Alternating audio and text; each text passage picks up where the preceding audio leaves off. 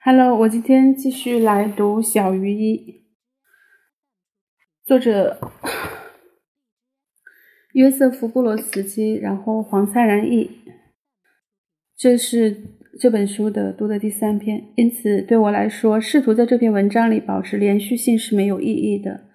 生命对我来说，绝不是一系列清晰标记的转折，而是滚雪球，愈滚一个地方或一个时候就愈向另一个。例如，我记得一九四五年，母亲和我怎样在列宁格勒附近某个火车站等候一列火车。战争刚结束，两千万俄罗斯人在大陆各地的临时坟墓里腐烂，其他被战争分散的人则纷纷回家或回所剩无几的家。那火车站是一幅原始混乱的画面，人群像疯狂的蝗虫围攻运输牲畜的火车。他们爬上车厢顶，互相挤逼，如此等等。基于某种原因，我的眼睛看到一个秃头、跛脚的老人，拐着一条木腿，试图爬上这节或那节车厢，但每次都被已经悬在踏板、踏脚板上的人推下来。火车开始移动，那老人还是单脚跳着追火车。有一回，他竟然抓住了一节车厢的门柄，门柄。接着，我看见走道里一个女人举起一个水壶，把滚水直接淋到那个老人的秃顶上。那老人倒下，一焦点点的布冷一颗，吞噬了他。就这样从我的视野里消失了。这很残忍，没错。妈妈。但这个残忍的例子，等我让你关的时候，你再关。但这个残忍的例子接着便在我头脑里与二十年后的一个故事：一群曾与德国请。越军勾结的通敌者，所谓的 police 警察被捕的故事融合在一起。报纸有报道，共有六七个老人，他们的首领的名字当然是古雷维茨或金茨堡，即是说他是一个犹太人。不管一个犹太人与纳粹勾结是多么难以想象，他们全都或程度不同的刑期。那个犹太人当然是死刑。有人告诉我，在执行死刑的那天早上。他被带离牢房，押往行刑队在等待着的监狱放风场时，监狱看守主管问他：“对了，顺便问一句，金子宝，你有什么遗憾、遗愿、遗愿？”那人说：“我不知道，我想撒尿。”于是那主管回答：“没问题，你稍后可以撒尿。”对我来说，这两个故事是相同的。然而，如果第二个故事是纯粹的民间传说，那就更恶劣。尽管我不认为那是民间传说，我知道数百个类似的故事，也许不止百个。然而，它们融为一体，使我的工厂和我与我与我的学校不同的，并不是我在工厂里或学校里干了什么，也不是我在这两个不同时期内想了些什么，而是我上课或上班时从路上望见的学校和工厂的外表。说到底，外表就是一切。同样的白痴是命运。降临在千百万人身上，这种本身已经是单调的存在，被中央集权化国家简化成画一的眼力，剩下可看的就是面孔、天气、建筑物，还有人们使用的语言。我有一个舅舅是共产党员，现在我才知道他是一个非常棒的工程师。在战争期间，他为共产党同志们建造防空洞；战前和战后，他建造桥梁。那些防空洞和桥梁现在。都还存在着。当父亲与母亲为钱的事情而争吵时，他总是嘲弄我那个舅舅，因为母亲总是把他这个工程师兄弟当做过可靠和稳定生活的榜样，而我则多多少少的自动鄙视他。不过他有大量藏书，我想他不怎么读书，但在当时，现在也仍然如此。苏联中产阶级都赶时髦，订购新版的百科全书、经典著作等。他简直把我羡慕疯了。我记得有一次，我站在他座椅背后，盯着他后脑勺，心想：要是我把他杀了，这些书将全属于我。因为他当时还未结婚，没有子女。我常常拿他书架上的书，甚至做一把钥匙，用来开一个很高的玻璃门书柜。柜里有四大卷革命前出版的《男人和女人》，这是一部浩繁的插图本百科全书。现在我仍认为。我有关禁果是什么滋味的基本知识，都是拜他所赐。如果一般来说，色情描写是一种能造成勃起的无生命物。那么值得注意的是，在斯大林的俄罗斯那种禁忌的氛气氛中，你可以被那幅百分之百清白的社会主义现实主义油画加入共青团刺激的欲火烧身。该油画广泛的复制，装饰几乎每一节教室。油画的众多人物中有一个年轻的金发女郎，坐在椅子上，双腿交叉着横开，一只有两三英寸的大腿暴露无遗。使我疯狂，并在梦中纠缠我的，与其说是他那一点大腿，不如说是他与他与他一身暗褐色衣服构成的强烈对比。也就是在那个时候，我学会不相信一切有关潜意识的噪音。我想，我从未曾以象征符号做过梦。我总是看到真实事物：乳房、臀部、女人的内衣。关于后者，当时对我们男孩来说，它是一种，它有一种奇怪的深意。我记得在课堂上，有人会从一排桌子下一路爬到老师桌子前，带着唯一的目标，查看那天的衣服下穿什么颜色的内裤。完成他的考察后，他会用戏剧性的低语向其他同学宣布：“浅紫色。”简言之，我们并没有因为我们的幻想而太不安，我们有太多现实要应付。我在别处说过，俄罗斯人，至少我那一代人，从不求助于精神病医生。首先，精神病医生本来就不多。从此，此外，精神病治疗是国家的财产。我们知道有精神病治疗记录并不是什么好事，它随时可能产生与预期中相反的结果。但不管怎么样，我们习惯于处理自己的问题，留意我们头脑内部发生了什么事，而不求助于外部。极权主义有某种好处，就是向个人暗示他自己有一个垂直式的等级制，意识高居其上。因此，我们监视我们内部正在发生什么事。我们几乎向我们的意识报告我们的本能，然后我们惩罚自己。当我们弄明白这种惩罚与我们发现的内部那个下流癖不相称时，我们便求助于酒精，喝得烂醉如泥。我觉得这个制度是有效的，而且消耗的现金也比较少。不是我觉得压抑比自由好，我只是相信压抑机制是人类心灵固有的，如同释放机制。此外，觉得你自己是一个下流癖也比。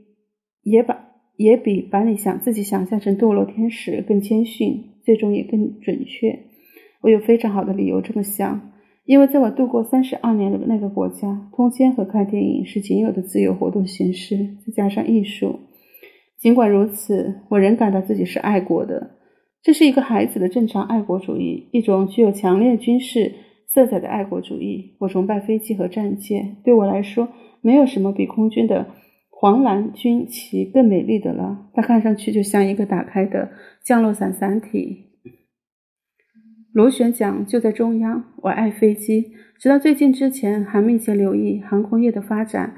随着火箭的来临，我便放弃了我的爱好，变成涡轮涡轮螺旋桨式飞机的怀旧。我知道，并非只有我一个人怀旧。我那九岁的儿子曾说，长大后他要摧毁所有涡轮。螺旋桨式飞机恢复双翼机飞机。至于海军，我是父亲真正的儿子。十四十四岁便申请入读一所潜艇学校院，通我通过了所有的考试，但由于第五段民族，我进不了。我的海军卫套两旁金纽扣酷似灯光渐远的夜间的非理性的爱，仍然是单恋。生活的视觉效果对我来说，恐怕永远比其内容重要。例如，早在我读萨缪尔·贝戈特的任何文字之前，我就爱上了他的一张照片。至于军队，坐牢使我免除应征入伍，因此我对军队制服的热恋也永远只能是精神上的。在我看来，监狱要比军队好多了。首先，在监狱里，没有人会教你去恨那个遥远的潜在敌人。在监狱里，你的敌人不是抽象的，但是具体可摸的。即是说，对你的敌人来说，你永远是可摸的。也许敌人意志太强烈。在监狱里，敌人这个概念已经被严重驯化，你要应付的事情都变得繁俗而实际。毕竟，我的看守和邻居与我的老师或那些在我工厂当学徒期间羞辱我的工人没有任何不同。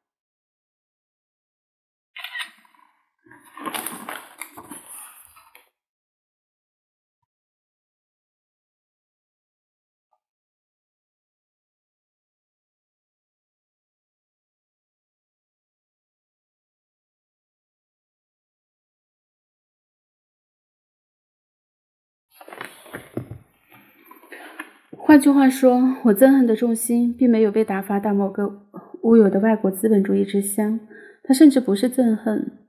从我在学校的时候就开始萌生的那一丁点儿该死的谅解之苗，也就是宽恕所有人之苗，在监狱里茁壮成长。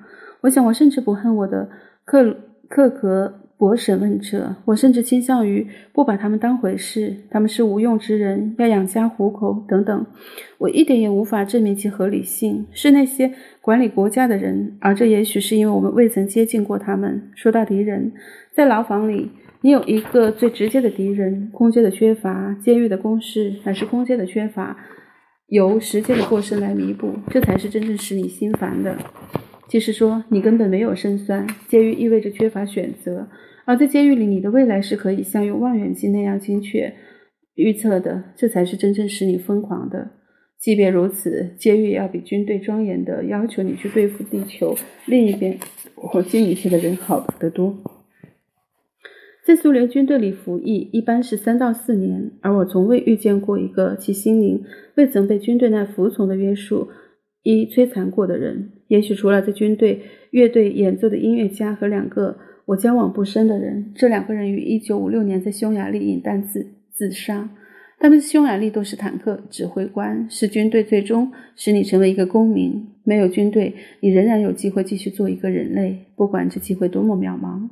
如果我的过去有任何可以自豪的理由，那就是我变成了一个罪犯，而不是一个士兵。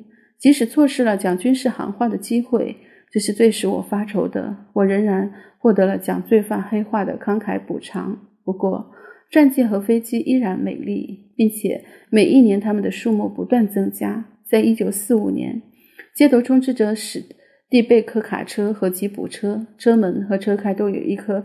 白星，我们根据租借形式从美国获得的硬件，在一九七二年，我们自己开始向世界各地出售这种东西了。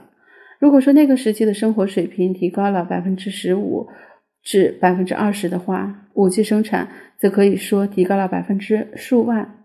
它还会继续上升，因为它几乎就是我们那个国家仅有的真家伙，唯一可感知的先进领域。还因为军队勒索。即是说，不断增加军军军备产量，而在这个集权国家，这是绝不绝对可容忍的，可以摧毁任何一个试图维持平衡的民主国家敌人的经济。增加军力并非愚蠢，这个现有的最佳工具，可用来限制你的对手的经济。而在克里姆林宫，他们非常清楚这点。任何寻求世界统治权的人都会这么做。其他选择要么行不通，经济竞争。要么太可怕，实际使用军事装置。此外，军队是农民心中的秩序。对一个普通人来说，再没什么比看到他的同伴接手站在列宁陵墓顶的政治局常委检阅更令人感到安慰的了。我猜，他们肯定没想过站在一个神圣遗体的陵墓顶还有亵渎成亵渎成分。我猜，他们这样做是要维持一种持续延续性。而这些站在陵墓顶的人物的可悲之处是，他们实际上是加入那个木乃伊的行列。藐视时间，这场面，你要么在电视直播上看见他，要么看见他作为一张劣质照片在官方报纸中数以百万计的繁殖，如同古罗马人通过把殖民地的大街永远定为南北向，来使自己与帝国主义中心建立联系。俄罗斯人也通过这些照片来检查他们的稳定性和可预测性。